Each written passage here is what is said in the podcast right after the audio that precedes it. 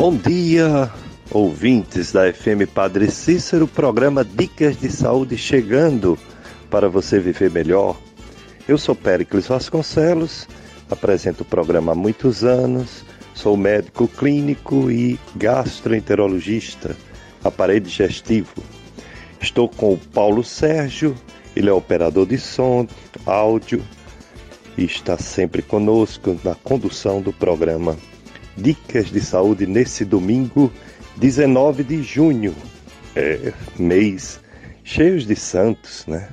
Teve a festa de Santo Antônio, aí tem agora São João, depois São Pedro, São Paulo, são as festas juninas, festas nordestinas e por que não dizer brasileiras, né? Brasileira, porque espalhou por todo o Brasil. Então desejo a todos um domingo cheio de paz, de Deus, de força, de esperança. Vamos ficar com vocês até as nove da manhã.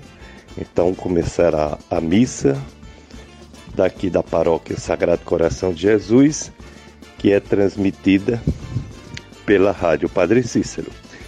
A FM Padre Cícero é a rádio que do que evangeliza e o programa Dicas de Saúde tem como objetivo promover saúde, bons hábitos de vida, boa alimentação, exercícios físicos para todos, pois se movimentar diminui doenças físicas e mentais, evitar os vícios que pode levar também a muitas doenças, como o fumo, o excesso de álcool e, outros, e outras drogas, Falamos sempre sobre as doenças mais frequentes, as doenças que têm prevenção, nem toda doença tem prevenção, mas as que têm a gente fala mais para se prevenir, pois devemos ter uma vida inteira, essa vida que Deus nos dá, e não perdê-la precocemente por descuidos, por falta de conhecimento, por hábitos errados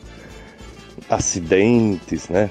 Quantos acidentes de moto, quantos acidentes de carro que tira vida de jovens ou que deixa jovens ou mesmo qualquer idade, né? Crianças, adultos e idosos deixa com limitações físicas, sequelados. Então a gente poderia ter uma postura mais preventiva em relação a não se acidentar, a não se arriscar, e ter bons hábitos de vida para adoecer menos. Hoje o assunto é um tipo de câncer que já foi o que mais matou no mundo. O câncer de pulmão. Ele era o que mais matava homens no mundo. Ainda bem que as pessoas, uma boa parte das pessoas, largaram o vício do fumo. E as novas gerações embora muitos, muitos ainda fumam, fumam é, diminuiu um pouco essa coisa de passar esse hábito de pai para filho, mãe para filha, de fumar. Então hoje o assunto é câncer de pulmão, que ainda está entre os cinco que mais matam no mundo. Entre os homens ele só perde para imortalidade para o câncer de próstata, o câncer de colo do, do intestino, colo retal, em termos de mortalidade. Em, termos, e em mulheres, ele só perde para o câncer de mama, o câncer de colo retal, o câncer colo do útero. É, está ali ainda entre os, os cinco, os seis que mais matam para falar sobre o câncer de pulmão, convidamos um médico cirurgião torácico, que é quem opera opera câncer de pulmão e outros cânceres. Tórax é, é, fica no peito, né? É uma, um conjunto de órgãos, entre eles o, os pulmões o mediastino, o coração e os ossos, as costelas, o arcabouço, intercostal para proteger esses órgãos. Então, nada melhor do que um cirurgião torácico para falar sobre o câncer de pulmão. Vamos apresentá-lo. Nosso convidado de hoje é o Dr. Moisés Araújo. Ele é médico cirurgião torácico broncoscopista, faz o exame broncoscopia. Ele atua no Cariri e também no Hospital de Messejana, Fortaleza. No Cariri, ele atua no Hospital São Camilo, no Crato, Hospital São Vicente de Paulo, Barbalha, Hospital do Coração do Cariri, né? e que também é Barbalha, e é professor da disciplina de Emergências Médicas da Estácio FMJ. Ele que tem consultório aqui na, no Office Cariri, sala 512, onde ele faz atendimentos pela Unimed, diversos convênios particular, etc. Dr. Moisés Araújo é o nosso convidado de hoje para falar sobre os diversos aspectos da cirurgia torácica, falar sobre esse exame broncoscopia e falar do câncer de pulmão. Então vamos iniciar dando bom dia ao nosso convidado, agradecer por ele ter aceito o convite para responder sobre câncer de pulmão e tudo relacionado à cirurgia torácica. Bom dia, doutor Moisés Araújo. Olá, bom dia. É um prazer estar aqui para a gente poder falar um pouquinho hoje sobre cirurgia torácica, especificamente câncer de pulmão, né? principalmente porque é uma doença muito prevalente no nosso meio né? e cada vez mais a gente está pegando casos em que a cirurgia basicamente é para diagnóstico né? e o, a nossa pretensão aqui é a gente conseguir é, fazer a captação de pacientes cada vez mais no estágio inicial, para que a gente possa fazer uma cirurgia bem. É, uma cirurgia curativa nesses casos, né? Dr. Moisés Araújo, o que é a cirurgia torácica? O que faz o cirurgião torácico? Quais são as áreas de atuação, campo de atuação, cirurgia, hospital? Quais são os problemas, as principais cirurgias da cirurgia torácica? Bem, doutor Pérez, o cirurgião torácico ele está habilitado para fazer as cirurgias, né, as patologias cirúrgicas do tórax. Eu costumo até brincar e, com meus pacientes dizer que tira o coração do tórax, que o resto a gente opera. Né? É, então, a cirurgia, né, a cirurgia do coração, né, é o cirurgião cardíaco, né, que está habilitado a, a fazer. Então, cirurgia torácica ou cirurgião torácico está habilitado a, a fazer as cirurgias da parede torácica, né, que envolve músculo, costela, diafragma, né, é, do próprio pulmão em si, certo? Que basicamente se detém as doenças malignas, que é o câncer de pulmão, como as doenças benignas, como por exemplo as bolhas no pulmão, os derrames pleurais, né? que é a água no pulmão, é, lesões na traqueia, nos brônquios, né? como tumor de traqueia, ou próprio mesmo um traumatismo, né? ou mesmo as estenoses traqueais, principalmente porque agora Nesse momento, houve um aumento da, do número de estenose traqueal por conta dos pacientes pós-Covid, principalmente aqueles pacientes que passaram muito tempo é, ou foram entubados, passaram tempo em UTI, né, sob ventilação mecânica, saíram traqueostomizado. E esses pacientes, eles têm um potencial de desenvolver, desenvolver a estenose traqueal. E o cirurgião torácico, ele está habilitado a operar e em alguns casos fazer dilatação traqueal, né? tratar esses pacientes. Né? Então, toda patologia né, torácica, o cirurgião, desde cirurgias curativas, como cirurgias de diagnóstico, né, é, o cirurgião torácico está habilitado. a simpatectomia, que é a cirurgia da hiperidrose, aquele paciente que tem a sudorese né, nas mãos, na axila. O cirurgião torácico também está responsável por fazer esse tipo de cirurgia. A cirurgia do pectus, é o pectus escavato, o pectus carinato, é aquela, aquela deformidade torácica que tem o peito é, para dentro, né, do tórax. Né? Então, o cirurgião torácico também está habilitado a fazer esse tipo de procedimento né, em relação a todas as patologias que eu, que eu falei. Né? Então, é, bem o leque de, de possibilidades cirúrgicas, né? tanto da forma curativa, o diagnóstico, seja ela aberta ou por vídeo cirurgia, que é a cirurgia minimamente invasiva, o cirurgião torácico está habilitado a fazer.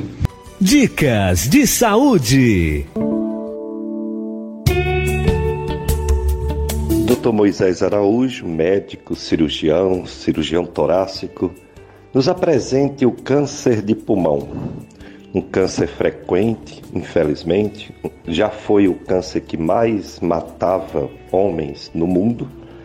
Diminuiu um pouco, mas ainda está entre os três, né, dois, três que mais matam homens e entre os dez, mais ou menos, que matam mulheres. Como se define, por que existe, o que causa, além do cigarro, o câncer de pulmão? Meu Deus, é, o câncer de pulmão realmente já foi mais frequente, né? A sua taxa de mortalidade. É, hoje é o, o terceiro câncer que mais mata entre os homens. Né? O, o, principal fator de risco, né? o, o tabagismo, ele é, é primordial no câncer de pulmão desde aqueles pacientes que fumam constantemente ou que já tiveram algum contato, né, anos, 10 anos, né, mas tiveram um contato com o tabagismo, né.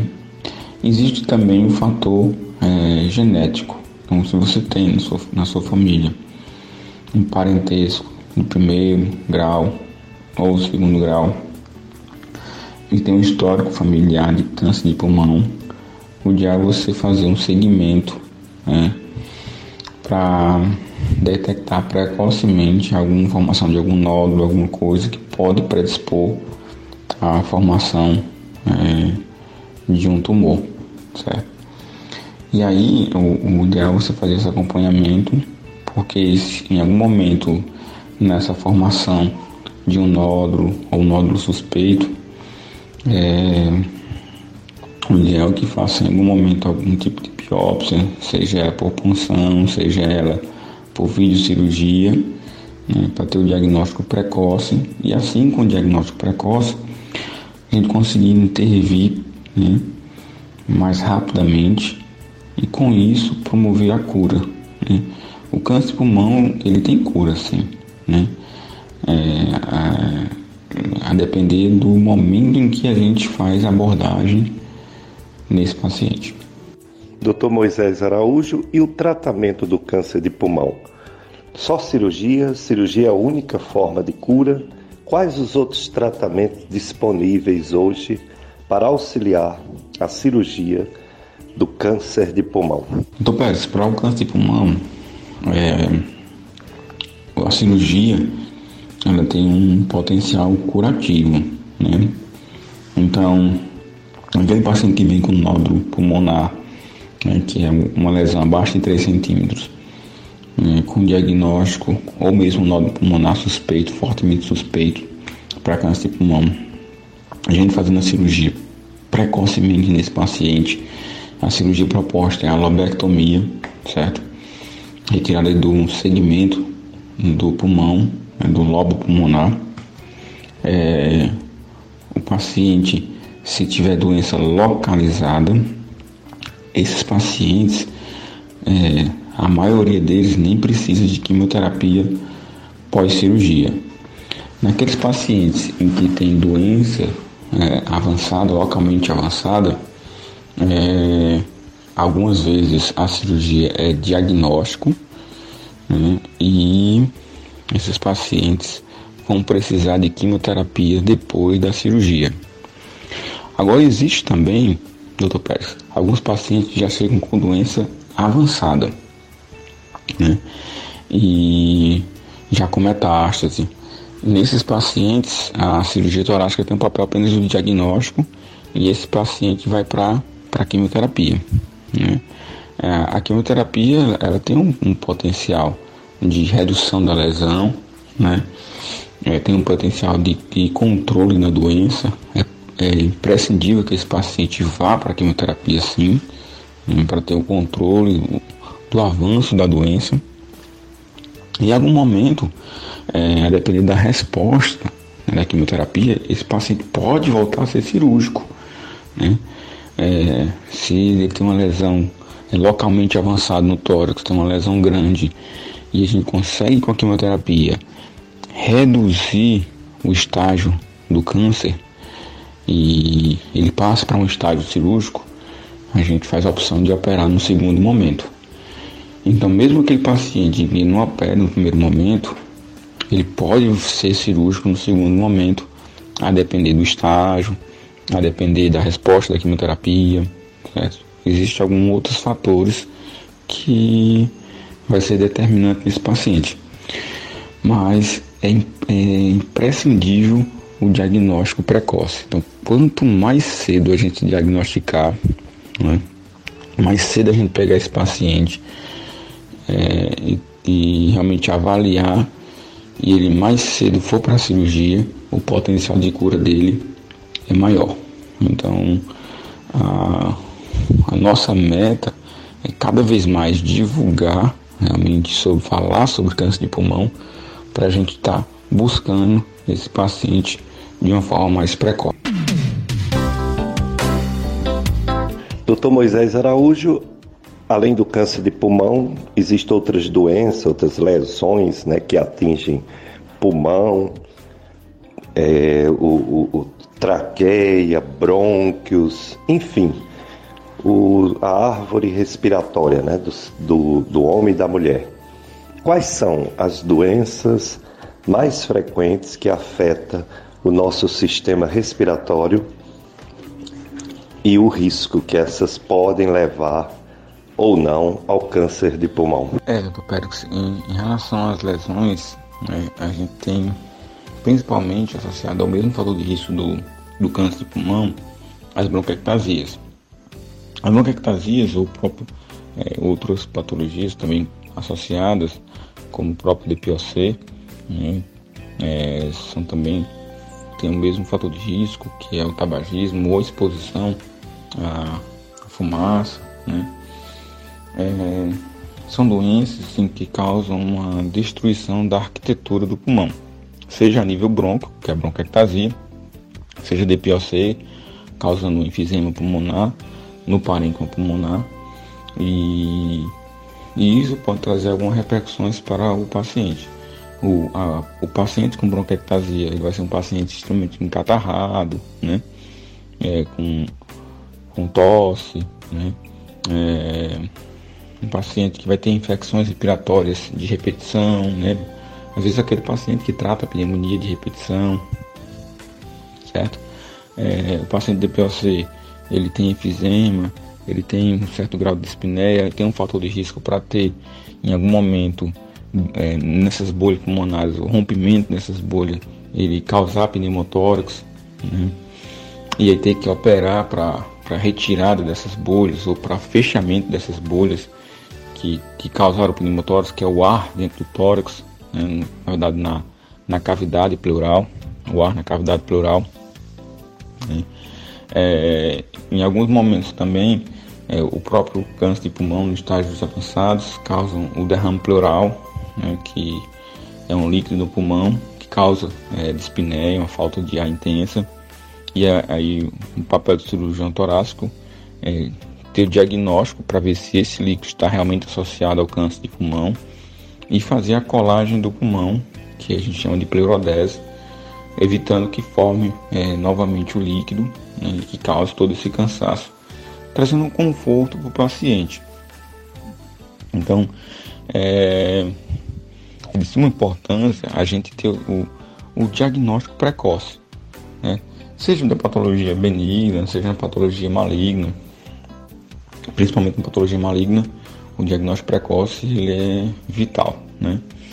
É, mas aquele paciente que a gente trata precocemente, o, o nível ou a possibilidade de sucesso terapêutico e cirúrgico, ele é muito alto, certo?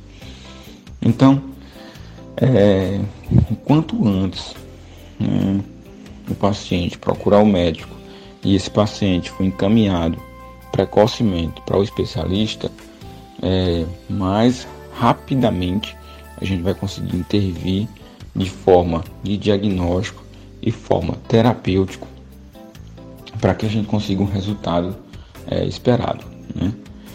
É, então, é, esse é o nosso objetivo. Né?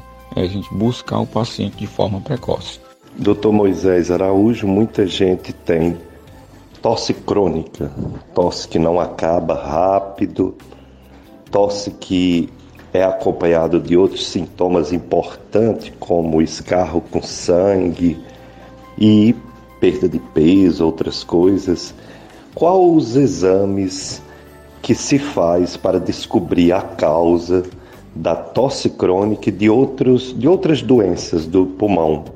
Fale sobre a broncoscopia, que seria a endoscopia né, do sistema respiratório. Bem, doutor Pérez, é, todos nós sabemos que uma das causas, é, ou a principal causa realmente de, de tosse crônica, né, é a própria doença do refluxo, né, é, causa uma inflamação ali das cordas vocais, né, e às vezes causa algumas é, microbroncoaspirações que acabam causando a tosse, né, uma tosse crônica no paciente.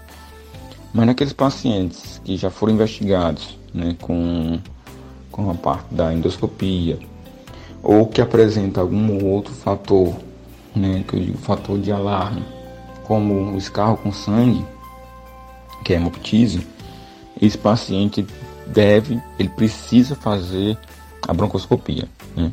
Que a broncoscopia é um exame extremamente simples.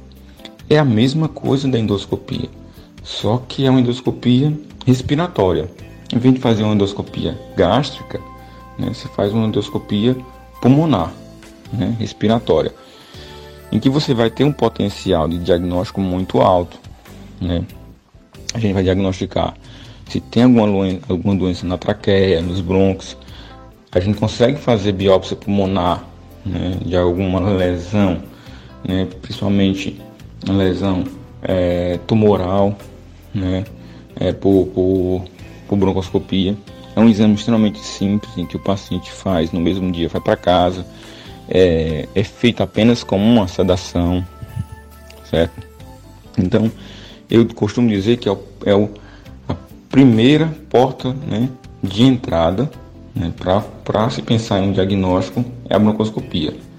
Então, todo paciente que tem investigação para câncer de pulmão né, ou outras patologias, é, ele deve fazer broncoscopia, principalmente o paciente com câncer de pulmão, ele tem que fazer broncoscopia né, para a cultura é, de alguma é, de secreção, citologia oncótica, né, é, para ver o avanço de doença é, a nível endobrônquico, né, a nível traqueal, para a gente ver se existe é, um alguma doença que possa é, contraindicar a cirurgia naquele momento, né?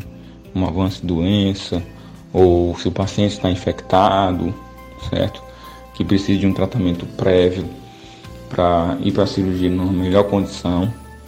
Então, é, desde patologias benignas, como bronquiectasias, que é aquele paciente encatarrado, como pacientes que têm ah, alguma lesão pulmonar com suspeita de tuberculose, né? ou patologias malignas, que é o câncer de pulmão, câncer de traqueia, certo? É, eles devem fazer broncoscopia, na verdade, tem que fazer como exame inicial. Né? Então, esses pacientes que têm tosse crônica, que apresentaram tosse com escarro, né, com sangue, né, eles têm que passar por uma avaliação médica especializada, fazer tomografia de tórax, certo? Para avaliar alguma lesão no parênquima pulmonar e fazer a broncoscopia para ver a, a lesão é, traqueal ou endobrônquica. Todo paciente que tem hemoptise, ele deve fazer broncoscopia. Todo paciente tem uma tosse com sangue, ele tem que fazer broncoscopia. E agora, no, nesse momento que a gente está vivendo, né, era, assim, essa era pós-Covid agora que a gente está começando a vivenciar, a gente está pegando cada vez mais muitos pacientes que passaram muito tempo entubados, né, em ventilação mecânica na UTI, né, nas, nas UTIs Covid, foram traqueostomizados para sair da ventilação mecânica ou saíram do hospital traqueostomizado. Né. Esses pacientes desenvolveram uma patologia chamada estenose traqueal. Né, e a broncoscopia é o exame de eleição para diagnóstico, né, em algum momento fazer tratamento como dilatação traqueal, certo?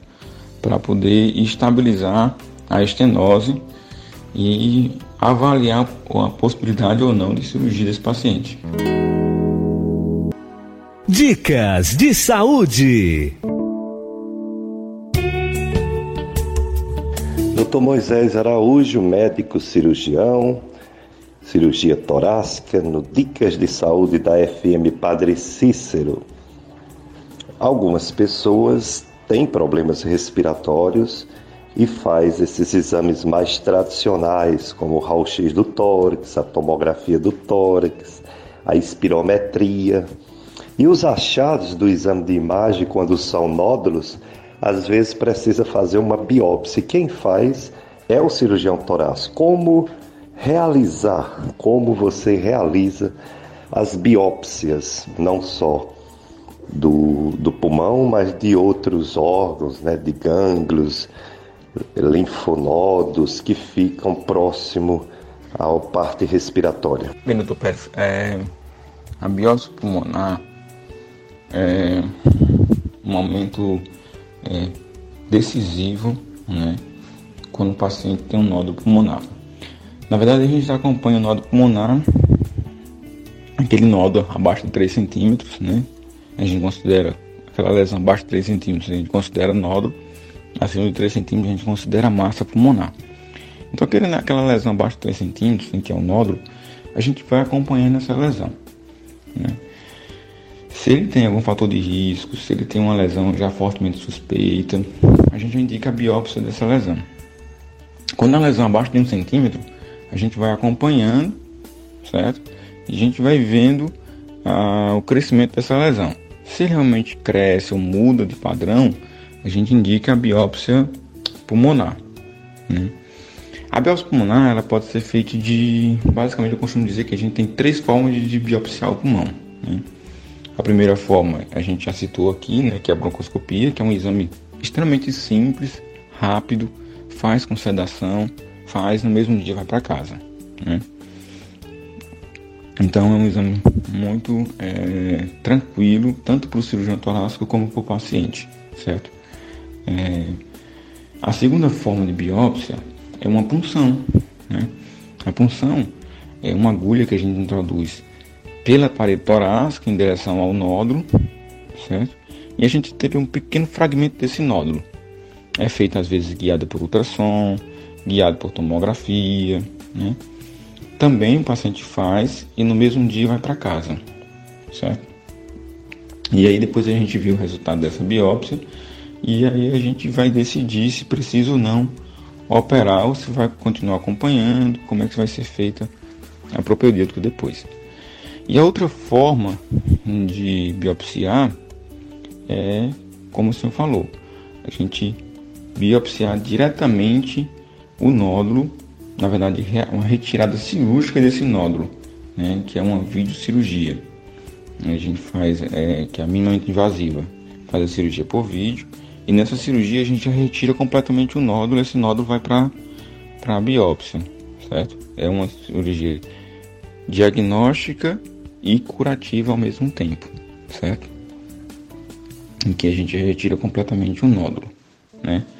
É, tanto do nódulo pulmonar como algumas coisas, é, alguns é, achados durante a cirurgia, como são os linfonodos, que são um aumento das, digamos assim, das landras, né, que se chamam de landras, é, da parte do mediastino.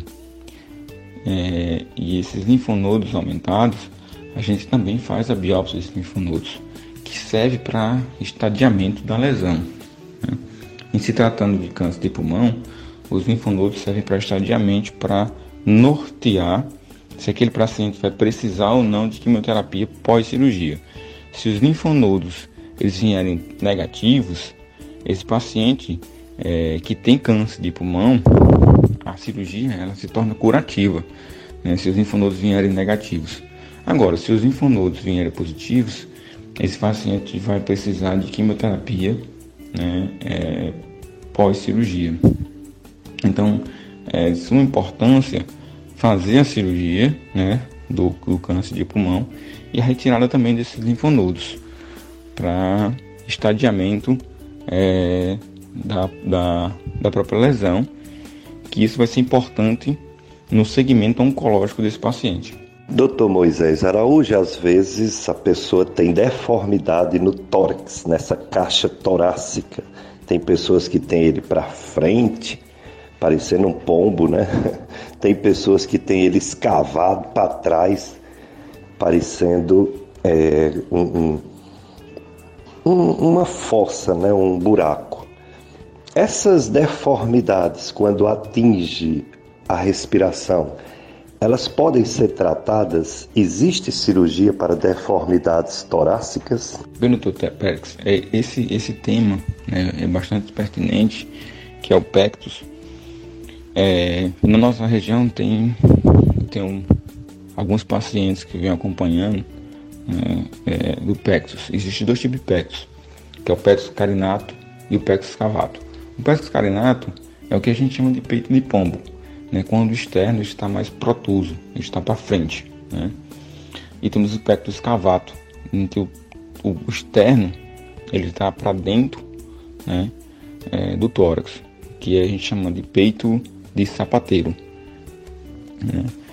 É, essas duas deformidades torácicas, a gente tem o pectus escavato, né, que é o peito de, de, de sapateiro mais prevalente, né, e principalmente na nossa região é mais prevalente também. Né. É, eles podem causar algum desconforto por conta da, da deformidade torácica, pode causar algum desconforto. Uma das coisas que a gente avalia no consultório é, nesse momento, quando tem um pectus escavato, que é o peito de sapateiro, se existe algum desvio do eixo cardíaco, né? Se existe algum desvio, alguma compressão, né? Porque o coração fica ali atrás do externo. Quando o externo entra, ele pode desviar o coração para um lado, ele pode comprimir o coração também, certo? E causar algumas arritmias, algumas coisas em relação a isso, certo? E pode também comprimir o pulmão, causando algum grau de desconforto respiratório, algum, alguma dispneia. Então, o nosso principal objetivo na consulta inicial é afastar essas possibilidades, né, de algum desconforto respiratório, algum, alguma alteração cardíaca relacionada à deformidade torácica. Quando o paciente não tem nenhuma dessas é, alterações, aí fica basicamente a parte estética. E aí, quanto mais cedo a gente pega esse paciente, digamos, na fase é, na infância e na adolescência, a gente consegue fazer um tratamento não cirúrgico dessa dessa patologia no pectus, né? Usa, a gente usa ventosa, né? É, existe tratamento com coletes, certo? Em que a gente faz o acompanhamento e vai vendo a evolução, né? É, desse paciente com tratamento não cirúrgico. Se a gente consegue bons resultados com tratamento não cirúrgico, a gente segue o tratamento, acompanhamento com 3 a 5 anos com esse paciente, com avaliação periódica. Né? É, se esse paciente é, tem já alguma patologia torácica né, é, decorrente à deformidade, que vai atrapalhar a sua vida, né, tanto desenvolvimento, né, aí a gente indica a, a cirurgia precocemente, certo? E a cirurgia, a gente tem vários tipos de cirurgias, desde cirurgias abertas, em que a gente vai reposicionar o externo, reposicionar as costelas, certo? Como cirurgia por vídeo, em que a gente coloca uma placa por trás da, do externo, reposicionando esse externo. E essa avaliação é uma avaliação que a gente faz é, mediante alguns exames que a gente solicita na consulta inicial, né? e a gente vê se aquela deformidade vai causar algum prejuízo para o desenvolvimento do paciente. Então, quanto antes a gente pega essa patologia, né, é, o tratamento ele é mais eficaz, certo? No meu consultório tem, eu tenho pacientes de todas as faixas etárias, desde crianças de 5, 6, 8 anos, né? até adulto, já com 22 anos, 25 anos, certo? É, então, o tratamento modifica, certo? Naquele paciente com 8 anos, naquele paciente com 25 anos, o tratamento é diferente, né? E também a resposta é totalmente diferente, certo? Então, é, se você percebe que seu filho tem essa deformidade torácica, o ideal é fazer uma consulta é, precoce para a gente avaliar é, de uma forma é, mais ativa, de uma forma mais breve, né, essa patologia. Doutor Moisés Araújo, a pneumonia é outra doença muito frequente atinge qualquer faixa etária, mas é muito perigosa nas criancinhas pequenas e nos idosos, levando a um grande número de mortalidade nos idosos. Quem trata é o clínico, quem trata é o pneumologista, mas muitas vezes tem derrame na pleura e precisa da punção pleural, né? O líquido, examinar esse líquido e quem faz é o cirurgião torácico. Como é esse procedimento? A toracocentese. Bem, doutor Pérez, é, realmente a pneumonia nas, nos extremos de idade, né, criança e idoso, é uma pneumonia é, que pode trazer graves repercussões, né? Dependendo do grau, dependendo da extensão da pneumonia, pode levar até destruição do pulmão. Aquelas pneumonias em que tem associado derrame pleural, a gente classifica como pneumonia complicada, né? Não é uma pneumonia tão simples, né? O qual é o nosso medo? É esse líquido né, pleural ele está contaminado, porque o antibiótico que se faz, mesmo venoso, ele não tem uma boa penetração no espaço pleural, certo? Então, o paciente, mesmo sendo tratado de uma forma adequada, mas que tem líquido e esse líquido está contaminado, ele ainda vai permanecer ainda com febre, né? ele vai permanecer ainda toxêmico, certo? Então ele precisa de algum momento fazer a drenagem desse líquido, em que esse líquido a gente chama de empiema nessa fase, né? E a gente precisa fazer a, a, a drenagem. Em alguns, em alguns casos, quando a gente pega a pneumonia no estágio inicial e o líquido no estágio inicial, Apenas a punção, a toracocentese ou a própria drenagem torácica resolve tranquilamente o caso. Retira o líquido, continua o tratamento com antibiótico, né, esvazia o espaço pleural e aí o paciente tem uma resposta clínica excelente, excelente. Agora, quando a gente já está no estágio mais avançado, ou seja, esse líquido, ele passou de ser só líquido, né, e passa a ter fibrinas né? Ou seja, fica mais espesso. Então ele não é mais só fluido, só mais líquido.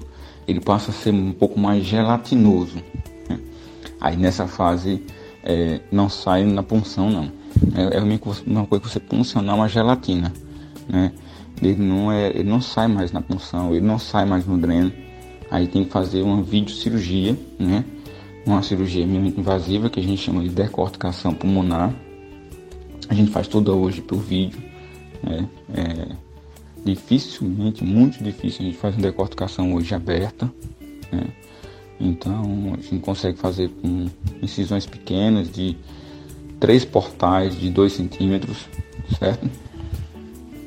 E às vezes dois portais mesmo, de 2 centímetros. A recuperação é muito rápida, em que a gente retira toda essa parte gelatinosa, expande o pulmão, né? faz uma verdadeira limpeza na cavidade torácica, certo? E aí é, levando a um melhor, melhor tratamento dessa patologia, né, da pneumonia. Então, é, a depender do estágio em que a gente pega o paciente. Se a gente pega no estágio inicial em que é só líquido, né, que é derrame pleural, é, aí a gente consegue ter um resultado muito bom. Quando a gente pega no estágio mais avançado, né, que é um, já pega a parte gelatinosa, já com empiema crônico, aí é necessário fazer essa videocirurgia, que é a decorticação pulmonar por vídeo. Né? Então, aqueles pacientes que têm extremos de idade, criança, idoso, que tem a pneumonia, ele tem que ser avaliado por especialista, certo? É, para ver a possibilidade de precisar, se tiver associado líquido, a possibilidade de retirada do líquido e nessa retirada do líquido, esse líquido vai para estudo, vai para cultura, né? Para ver que tipo de, de bactéria que está desenvolvendo a pneumonia, para fazer um antibiótico direcionado a essa bactéria, certo? Então, a retirada do líquido, ela ajuda em vários fatores, na recuperação do paciente, na recuperação clínica do paciente e no direcionamento, né? É, do antibiótico a ser ministrado nesse paciente. Dicas de saúde na sua FM Padre Cícero, que educa e evangeliza nesse domingo do Senhor, nove horas a missa do Santuário do Sagrado Coração de Jesus, transmitida pela FM Padre Cícero. Estamos nesse tempo de festas juninas e, ao contrário da, da flexibilização sobre o uso de máscaras, se recomenda o, a Secretaria de, do Estado, Secretaria de Saúde do Estado de Ceará recomenda que em ambientes fechados as pessoas usem máscaras.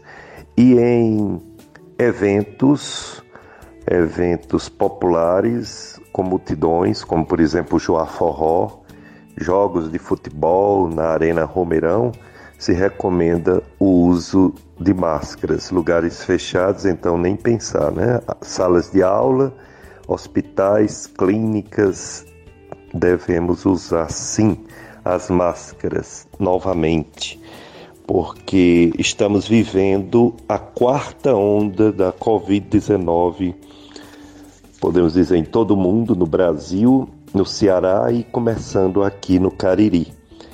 A situação, segundo a Secretaria de Saúde do município de Juazeiro, são cinco pessoas internadas, até quarta-feira passada, cinco pessoas internadas com Covid grave, é, mais de 660 pessoas em isolamento domiciliar com Covid.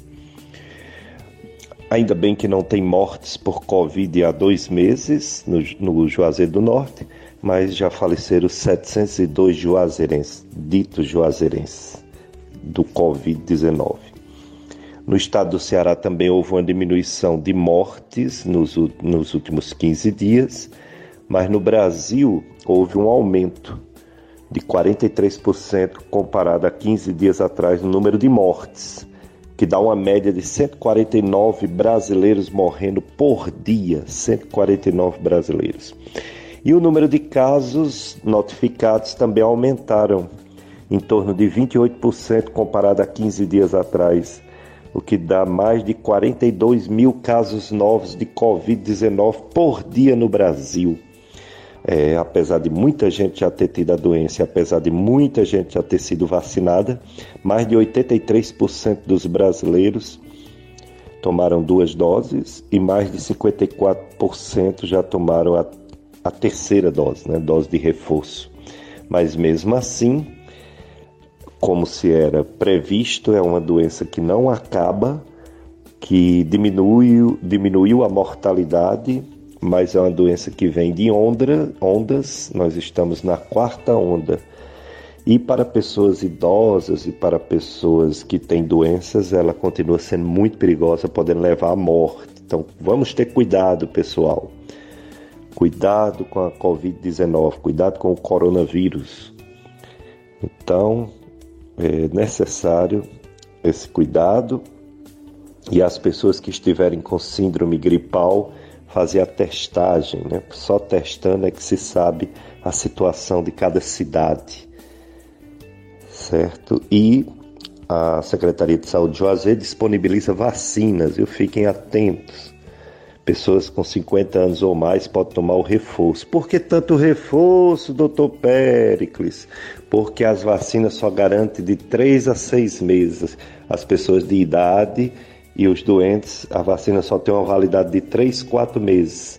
E o público em geral, a vacina só tem uma validade de 5, 6, 7 meses. Portanto, quem tem 50 anos ou mais vá se vacinar novamente para a Covid-19. Eu já tomei quatro, quatro doses de vacina, porque tenho 60 anos e sou profissional de saúde. As pessoas que têm 50 anos ou mais, as, procura a vacina. As pessoas que têm doença grave, crônica, procura a vacina. Os profissionais de saúde procurem a vacina.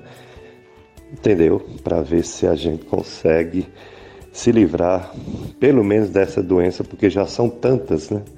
Tantas doenças. Não tem vacina para chikungunya, não tem vacina para dengue, mas tem vacina para Covid-19. Vamos tomar, certo, pessoal? Dr. Moisés Araújo Algumas pessoas suam muito, suam muito, principalmente as mãos, que os médicos chamam de hiperidrose. E a cirurgia do nervo que vai até o braço, né, que começa no tórax, é feita a cirurgia pelo cirurgião torácico, né? Então eu gostaria que você falasse dessa simpatectomia. Bom, doutor Pérez, falando um pouquinho sobre, sobre simpatectomia, que é a cirurgia da hiperidrose, né? que a hiperidrose é uma, é uma patologia em que o paciente ele passa a ter uma sudorese excessiva em algumas regiões, é, mão, axila, pé, né? E o cirurgião torácico ele está habilitado a operar os pacientes ou é, resolver essa sudorese de mão e axila, certo? Então, aquele paciente que tem uma, uma, uma sudorese excessiva nessas regiões, né, mão e axila, eles levam a um desconforto social. Então, o paciente que tem uma, uma mão sempre úmida, sempre molhada, ele acaba é, tendo esse desconforto quando vai cumprimentar uma outra pessoa, né? Aquele paciente que tem uma, uma sudorese intensa na axila, ele tem, ele tem é, mancha sempre a roupa, ele tem vergonha de usar uma roupa mais apertada, né? É, porque está sempre úmida a roupa, sempre manchando a região axilar, isso causa um desconforto social muito grande, né? E principalmente naqueles pacientes que têm a sudorese na mão, precisam da mão como forma de trabalho, né? Habilidades manuais, acaba não conseguindo desenvolver essas habilidades, né? Levando a um prejuízo é, trabalhista desse paciente, né? Ele acaba não conseguindo alguns, algum, fazer alguns trabalhos, perde a oportunidade de trabalho por conta disso, né? Então, a cirurgia que a gente faz hoje para da simpatectomia, né, da hiperidrose, é uma cirurgia simples, certo? É, ela é feita por vídeo cirurgia, são, é, são dois portaizinhos de, de 2 centímetros, uma, uma na região mamária e outra na axila.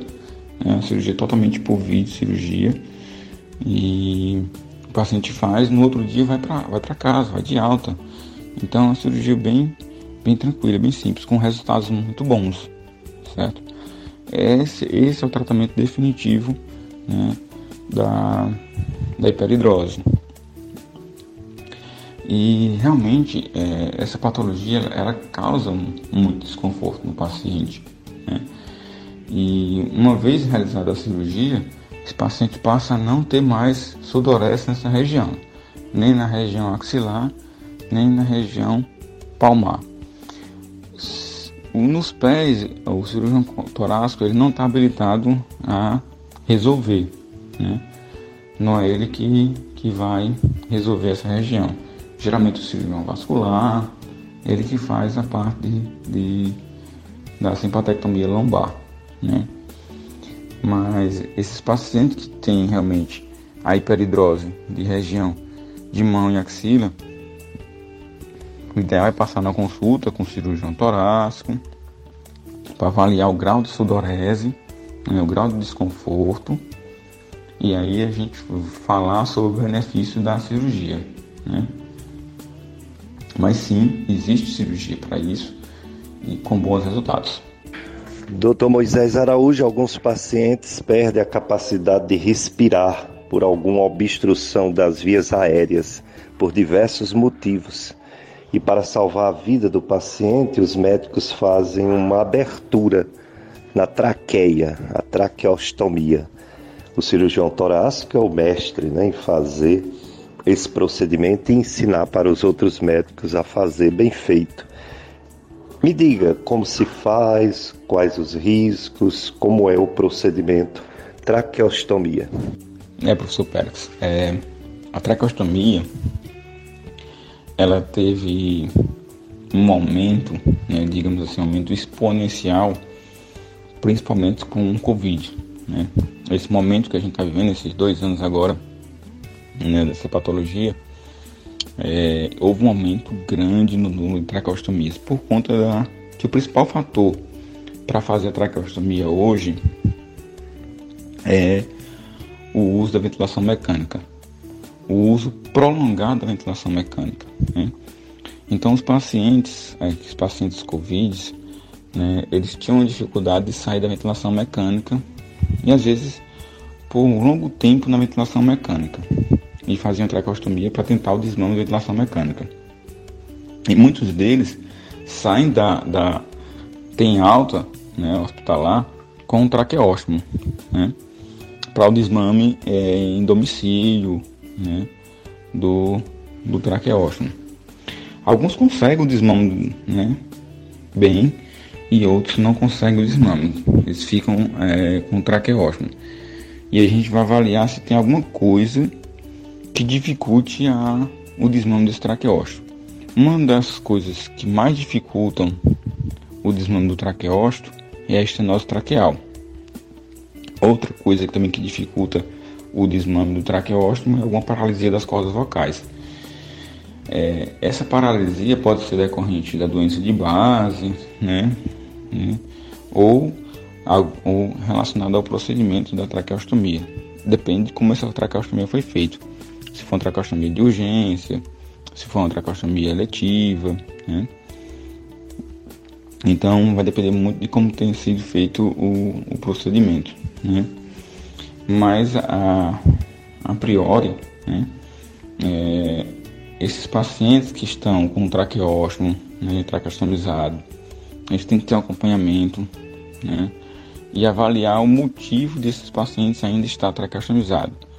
Se é decorrente a, a uma estenose traqueal que pode ser resolvida né, com dilatação, né, ou mesmo com a cirurgia definitiva para tirar essa estenose, que é a traqueoplastia, né? ou se existe alguma outra coisa associada, né? se é paralisia das cordas vocais, se há alguma alteração na arquitetura da traqueia, né? que a gente chama de traqueomalácia? Então, é, tem que se avaliar o porquê que esse paciente não consegue o desmame do traqueóstomo. E existem vários fatores associados. Pode ser um fator pode ser multifatorial, né? pode ter vários fatores associados, né? pode ser uma dificuldade é, ventilatória mesmo paciente, alguns têm paralisia de diafragmática, não conseguem um volume respiratório suficiente para sair do traqueóstomo, né? Então, é, existem vários fatores que determinam esse paciente ficar ou não com traqueóstomo, certo? A traqueostomia é uma cirurgia que pode ser feita de urgência ou de eletiva, a depender do caso, né, que, que leve né, uma, uma obstrução aguda de via aérea em que tem um risco iminente à vida, né? É, tem que ser feita rapidamente essa tracostomia, certo? E aí é feita na maioria dos casos na emergência, o cirurgião geral que faz, né? que tá, o cirurgião que está de plantão faz, está habilitado a fazer, ou pode ser feito de forma eletiva, né? onde toma algumas precauções prévias, né? É, lógico que toda cirurgia eletiva ela tem um grau de sucesso é, considerado, né? Essa, essa cirurgia eletiva ela pode ser feita, né? E é feita pelo, pelo cirurgião torácico, né? E e aí vai avaliar a, o momento de sair desse traqueóstomo. Né? Essa avaliação pode ser feita a nível hospitalar, paciente internado ainda, ou a nível ambulatorial. Né? O paciente já no domicílio, a gente já fazendo a avaliação para ver o melhor momento da, da retirada desse traqueóstomo.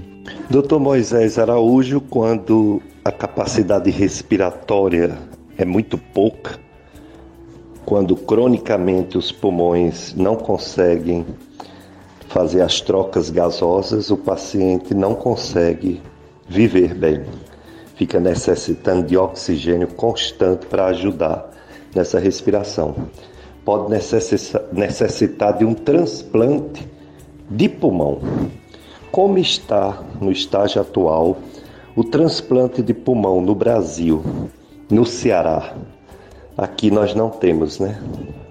Como é esse tratamento, transplante de pulmão no Brasil e se tem no nosso Ceará, na capital Fortaleza? Bem, doutor Beto, falando um pouquinho sobre o, trans, o transplante de pulmão, no Cari a gente não, não somos habilitados para fazer o transplante. Né? É, o transplante é feito em Fortaleza, certo? Fortaleza a gente é habilitado eu vim do serviço em que realizava transplante, que é no Hospital de Messejana. Lá o chefe do serviço é o Dr. Antero, né, o chefe do transplante, do serviço de transplante pulmonar. É, Dr. Antero Gomes Neto é um cirurgião habilitado na parte de transplante, certo? É, e lá a média de transplante no Ceará, a gente está em torno de 15 a 20 pacientes ano. Então, a média é muito boa. Né? Ou seja, o Ceará ele é referência a nível de Nordeste. Então, eu tenho orgulho de dizer isso, né? que a gente está nesse patamar de, de transplante. É, hoje, aqui a gente no Cari, a gente não faz a parte de transplante, mas a gente faz avaliação para ver o potencial doador desse paciente. Né? É lógico que para o paciente é, ser é, receptor de pulmão devido à fibrose pulmonar, alguma coisa assim, paciente que te usa cronicamente oxigênio e tem alguma patologia como fibrose, ele vai passar por uma série de de exame, né? exames, é, tanto exame físico no geral, né? como exame de imagem, exames laboratoriais, exames de broncoscopia, né? para uma avaliação para ver se esse paciente é realmente é, candidato a entrar na fila de transplante. Certo? É, o transplante ele pode ser unilateral ou bilateral, né? vai depender muito da patologia do paciente, né? vai depender muito é, do, que, do que levou o paciente à fila de transplante, ao grau de insuficiência respiratória desse paciente. Né? Então, quando a gente pega um paciente que potencialmente é um paciente que é, seria candidato ao transplante de pulmão, a gente está encaminhando para Fortaleza, faz uma avaliação prévia, certo? E aí encaminha para Fortaleza para o serviço de Messejana né, para avaliação com o Dr. Antero, para ele avaliar a possibilidade de, de entrar ou não na, na fila de transplante. Certo? É, e hoje o Ceará ele é realmente uma referência né, no Nordeste para transplante de pulmão. Isso a gente vê nos congressos.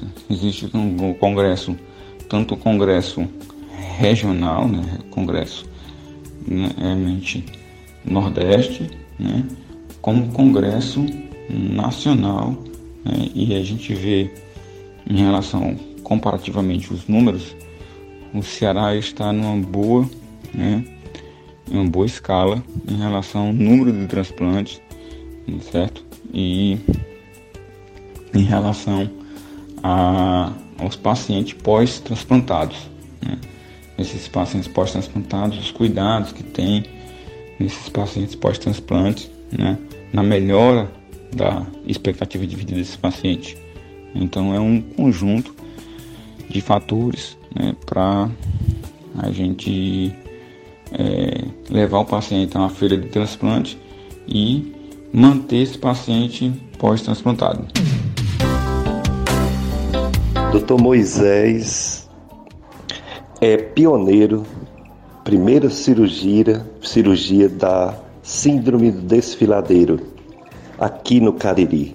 Fale sobre essa síndrome para os ouvintes da FM Padre Cícero e como foi essa primeira cirurgia com a sua equipe há anos atrás. Bem, doutor Pérez, a gente tem orgulho né, de ter feito a primeira cirurgia da, da síndrome desfiladeiro torácico né, aqui no Cariri. Uma cirurgia que intenta, então, só se fazia em grandes serviços, né, na capital, e aí com, com a força, com o ganho de força da cirurgia torácica aqui no Cariri, a gente está conseguindo fazer, habilitar o serviço a fazer cada vez mais cirurgias mais complexas, cirurgias que eram realizadas em grandes centros, a gente está conseguindo realizar agora aqui. Né? Então a gente fez a, a, cirurgia para síndrome do filadeiro torácico, foi a primeira cirurgia que foi feita aqui na nossa região. Né? É, a síndrome do torácico é aquela, é aquela patologia em que o paciente ela tem alguma alteração né, na mão, né, é, geralmente mais prevalente em mulheres, e, e, existe uma alteração na, na sensação né, da mão. Existe algum formigamento, né, uma parestesia, alteração na cor dos dedos, né? Às vezes você percebe que seu dedo está ficando mais, mais roxo, a depender da posição do seu braço. Quando você eleva mais o seu braço, você percebe que essa, essa sensação de formigamento, né, de alteração na cor dos dedos ou da mão, ela acontece, certo? Isso acontece por quê? Porque existe uma compressão da primeira costela com a clavícula de algumas estruturas, seja ela a, o nervo que passa ali, o que é o plexo braquial, ou estrutura é, vascular, que é a artéria e a veia subclávia, certo? Então, quando você existe uma compressão, uma diminuição do fluxo né, do sangue devido à compressão da primeira costela com a clavícula, né, um pinçamento dessa região, e aí esse pensamento diminui o fluxo de sangue para o membro, né, para o braço, e que vai levar essa essa cianose do braço, né? Esse essa alteração da cor e da, sens da sensação da, da, da, do formigamento, né, da parestesia desse, desse membro. E essa alteração ela pode ser transitória né, e ela pode levar a um grau né, de até é, cianose permanente né, dos dedos, né, levando a necrose dos dedos. Existe caso em, de forma crônica que leva a amputação né, de, de alguma parte da mão, de dedo, da mão, né? Em alguns casos leva a trombose do membro, né? Devido a esse, essa diminuição do fluxo e esse acometimento da veia, é, pode levar a trombose da veia com um edema do braço. Então o que, que eu oriento?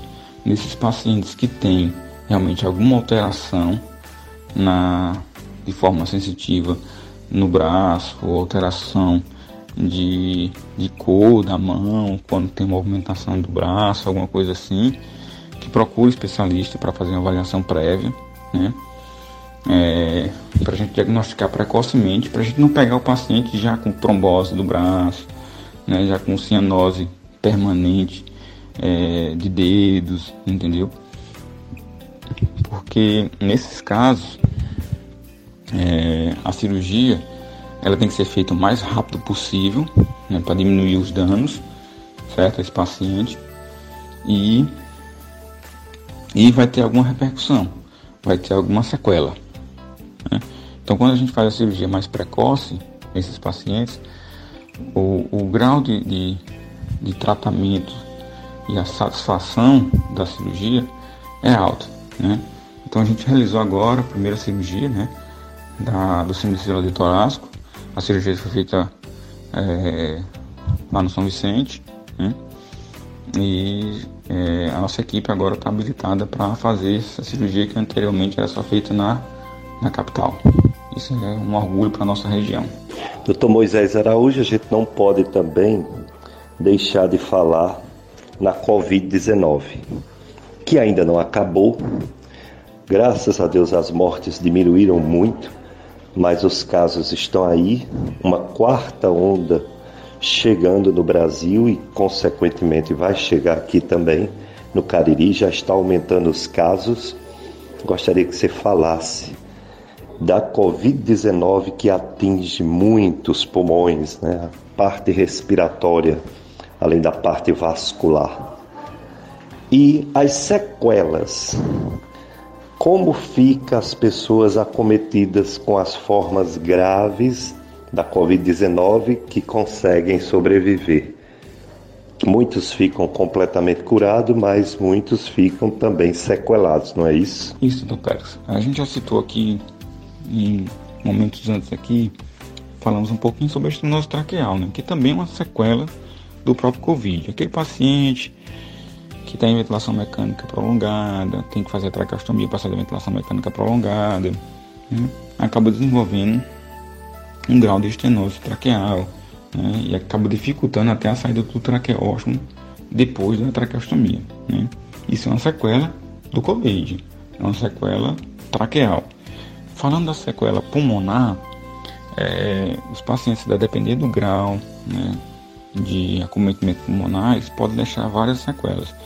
Desde um nódulo pulmonar, ali que a gente tem que acompanhar, até realmente a cicatrização completa desse nódulo, até eh, ou então algumas fibroses no pulmão. Né? É, então tem paciente que eu estou acompanhando a nível é, de consultório em que a sequela do Covid foi um, alguns nódulos no pulmão, certo? E a gente está acompanhando esses nódulos.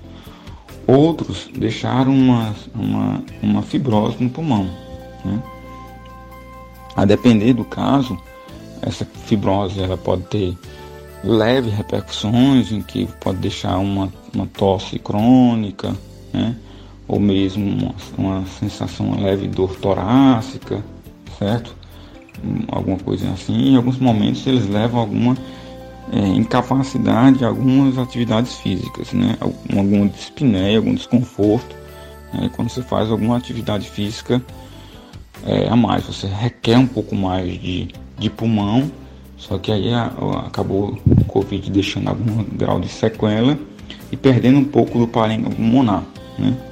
Essa avaliação pós-Covid e esse acompanhamento pós-Covid a gente tem que fazer com tomografia, né? acompanhamento com tomografia, é, havia a possibilidade também de precisar ou não de broncoscopia, que às vezes tem é, associado, como eu falei, é, a estenose traqueal. Né? Então, existem vários fatores que levam né, às sequelas pós-Covid, a um grau de dispneia pós-Covid. Né? É, a gente ainda tem que manter algumas precauções, né? principalmente agora com o surgimento dessa quarta onda, certo? É, e esses pacientes que tiveram Covid que foram até para a UTI, eles necessitam de uma avaliação especializada né, para a gente acompanhar as sequelas e poder minimizar essas sequelas, né? Gente fazer um tratamento específico para poder reduzir né, as sequelas pós-Covid. É, então, assim, tem que manter ainda as precauções, algumas precauções, né? principalmente com essa nova quarta onda que está vindo. Né? E, e os pacientes que têm algum grau de desconforto hoje, oriento que procurem especialista, ou pneumo, ou cirurgião torácico, né? para uma avaliação mais especializada e aí a gente poder intervir né? e minimizar os danos do Covid. Dr. Moisés Araújo, além da Covid-19, todas as outras viroses que sempre acometeu o ser humano e entre é, épocas aumenta bastante. No inverno, né? chuvoso, esses meses de abril, maio, junho, tem muitos casos de viroses respiratória, levando à insuficiência respiratória aguda. Como está a situação aqui no Cariri da insuficiência respiratória aguda grave. Eu estou nessa época agora de chuva, né? Realmente aumenta o quadro de das viroses, né? E o que, que a gente percebe? Aqueles pacientes que já têm algum comprometimento pulmonar, principalmente aqueles pacientes que têm bronquiectasia, que é alteração na estrutura dos brônquios, né, que já tem algum grau de de secreção traqueal, secreção brônquica, tosse com secreção, certo? Existe uma exacerbação nesses pacientes nessa época, né? Aí a gente tem um aumento das internações, certo? Por conta da exacerbação do, do, do paciente com bronquiectasia, do DPOC, do enfisematoso, né? tanto por conta do aumento né, da, da secreção e às vezes uma, pneu, uma pneumonia secundária, né, uma pneumonia oportunista, né, ou mesmo ah, algum grau de insuficiência respiratória né, decorrente a isso também. E aí precisar de um uso de oxigênio a mais, ou então mesmo é, uso de corticóide, né, inalatório ou mesmo sistêmico para reverter essa, essa crise e até conseguir voltar ao domicílio né, e continuar o tratamento em domicílio. Então, nesse momento, existe aumento no número de internações. E a gente está vivendo esse, esse aumento de internações desde mesmo é, a procura nas emergências, né, por conta desse desconforto respiratório, né, simplesmente para fazer algum aerosol, né?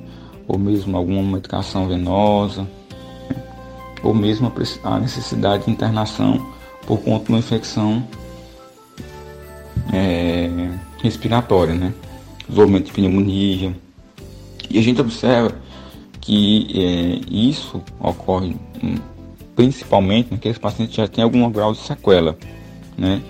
É, aquele paciente que é tabagista crônico, que já tem DPOC, que já tem bronquiectasia. Então, esses pacientes que já têm essa patologia pulmonar, que já são sabiamente diagnosticados, esses têm que ter um certo cuidado, né, redobrar o cuidado nesse momento, né, para não exacerbar e não precisar é, fazer internação, às vezes mesmo internação de urgência, porque o desconforto respiratório às vezes é um desconforto respiratório agudo, precisa de uma abordagem urgente, né, um tratamento urgente, né, e às vezes já vem com um quadro de infecção mais grave, entende? Então, é, esses pacientes eles têm que ter um certo cuidado nesse momento, né, é, fazer uma consulta né, precoce, uma consulta para ver como é que está a parte pulmonar,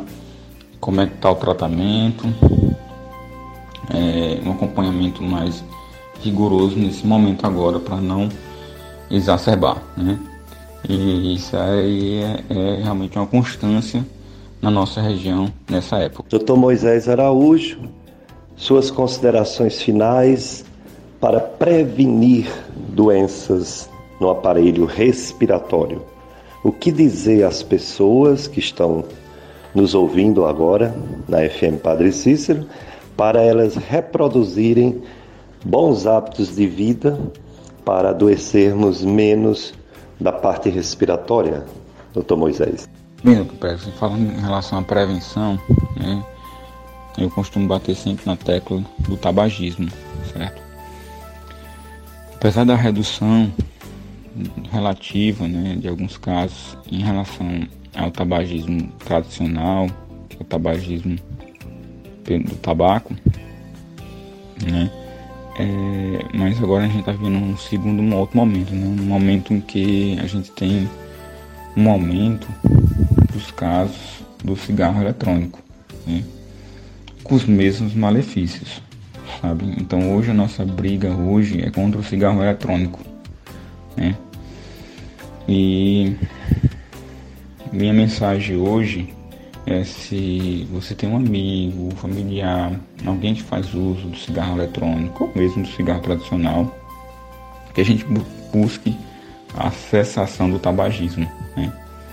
O tabagismo hoje é o principal fator de risco para as doenças pulmonares. Né? Então é uma briga constante nossa né? é, do tórax em relação ao tabagismo, certo?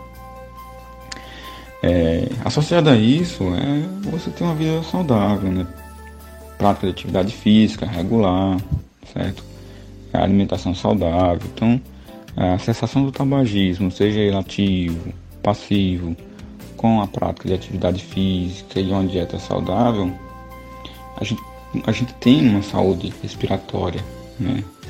Então, é, hoje a minha mensagem é essa, né? Hoje a minha mensagem é a gente brigar, a minha briga é uma briga constante hoje contra o cigarro eletrônico, que cada vez mais tem aumento na, nessa população mais jovem, né? Hoje a gente vê muito nos bares né, o uso indiscriminado do cigarro eletrônico, né?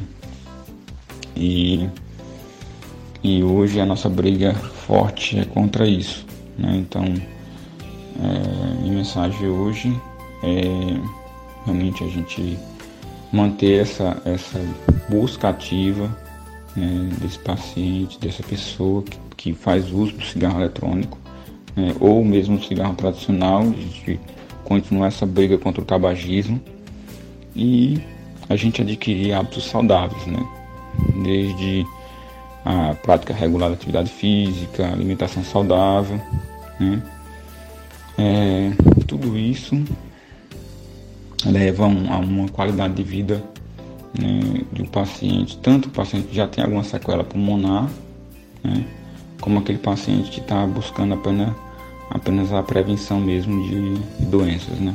Quero agradecer ao Dr. Moisés Araújo tantas informações relevantes, valiosas que você nos passou e que você deixe aqui o seu endereço, onde você atende para as pessoas poder tirar dúvidas, fazer consulta com o Dr. Moisés Araújo. Mais uma vez, obrigado. Doutor Pérez, foi uma honra estar com o senhor aqui novamente.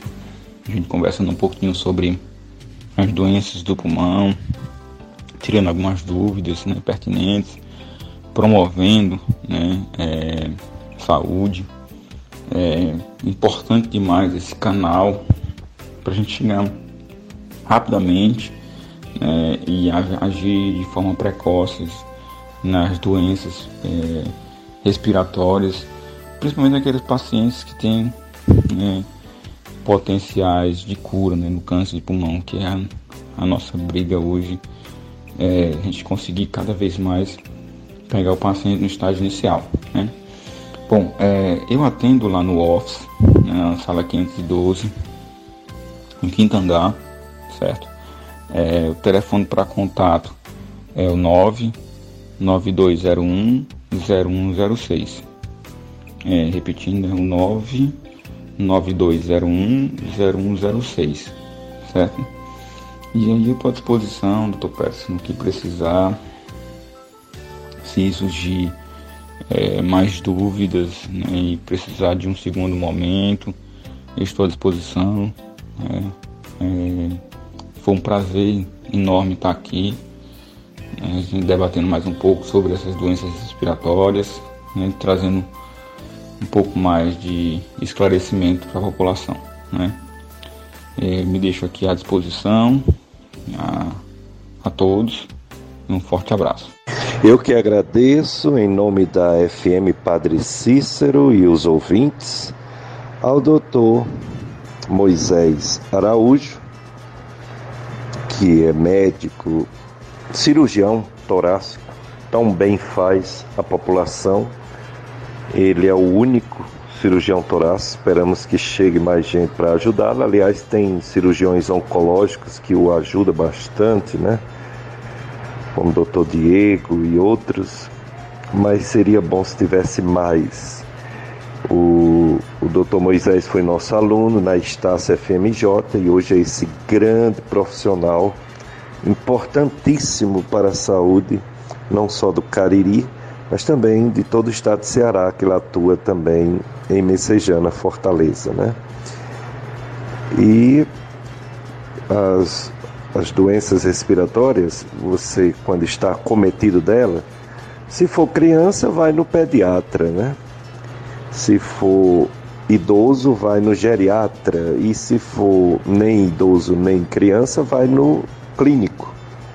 Quando o clínico, quando o pediatra, quando o geriatra não consegue resolver, ele encaminha, encaminha para o pneumologista e quando há necessário, quando há necessidade de algum procedimento, como broncoscopia, biópsia ou cirurgia, é que entra o cirurgião torácico, como o Dr. Moisés Araújo. Muito obrigado, Dr. Moisés, por tantos ensinamentos importantes, principalmente no foco da prevenção de problemas respiratórios. Vamos deixar de fumar, pessoal. Eita, negócio desgraçado.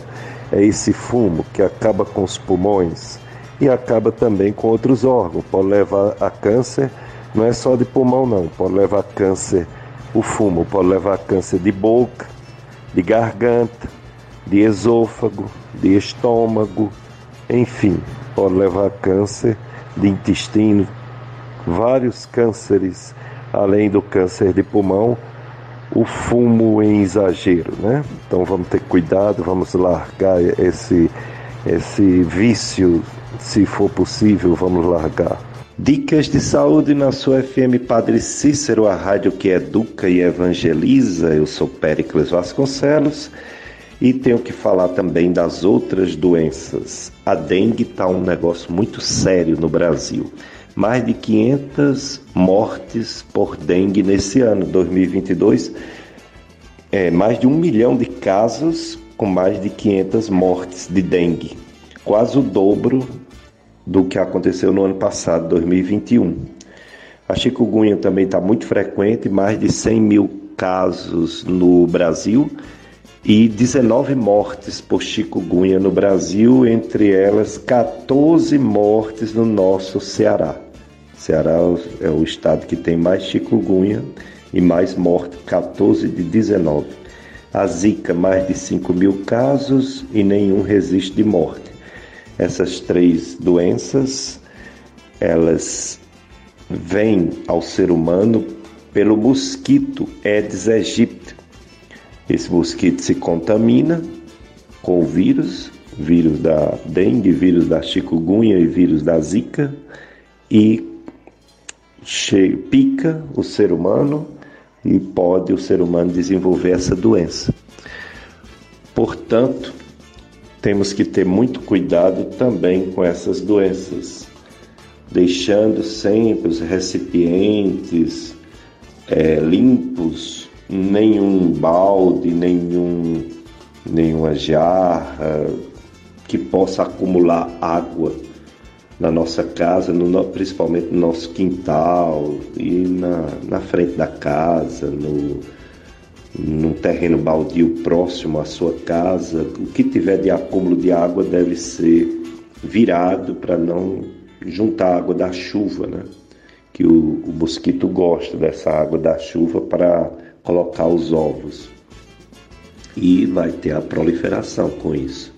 As principais medidas de prevenção, portanto, é não deixar a caixa d'água é, aberta, tem que ficar bem fechada, realizar a limpeza regularmente dessas caixas d'água, retirar dos quintais objetos que possam acumular água, cuidar bem do lixo, manter o material para não ter tantos casos de dengue, chikungunya e zika. Esse programa ele pode ser ouvido em outro momento no site do radialista Tony Santos. Tony Santos tem o site clubesintonia.com. É só você entrar na internet, abrir no, no Google, clubesintonia.com é o site que reproduz no link Dicas de Saúde os quatro últimos programas, como esse que está acontecendo agora. E também temos as nossas redes, redes sociais de YouTube, tanto Dicas de Saúde em podcast, quanto Gastroclínica Vasconcelos em podcast, que aí você pode ouvir também e passar para as outras pessoas. É, queremos agradecer a todos os ouvintes por ter participado, por ter assistido, ouvido o programa e desejar um, uma semana cheia de paz, de tranquilidade, de coisas boas, de muita fé. Vocês vão ficar agora com a missa aqui na FM Padre Cícero, da paróquia Sagrado Coração de Jesus, bairro Salesiano. Toda a programação da FM Padre Cícero, que é a Sintonia do Amor. E se Deus permitir, próximo domingo estaremos novamente com mais um programa Dicas de Saúde, sete da manhã, aqui na FM Padre Cícero. Que as coisas boas predominem sobre as más, que o bem sempre vença o mal, que a vontade de Deus predomine em toda a terra. Né? É o que desejamos a todos vocês, para mim, para minha família e para a família de vocês. Um abraço para todos.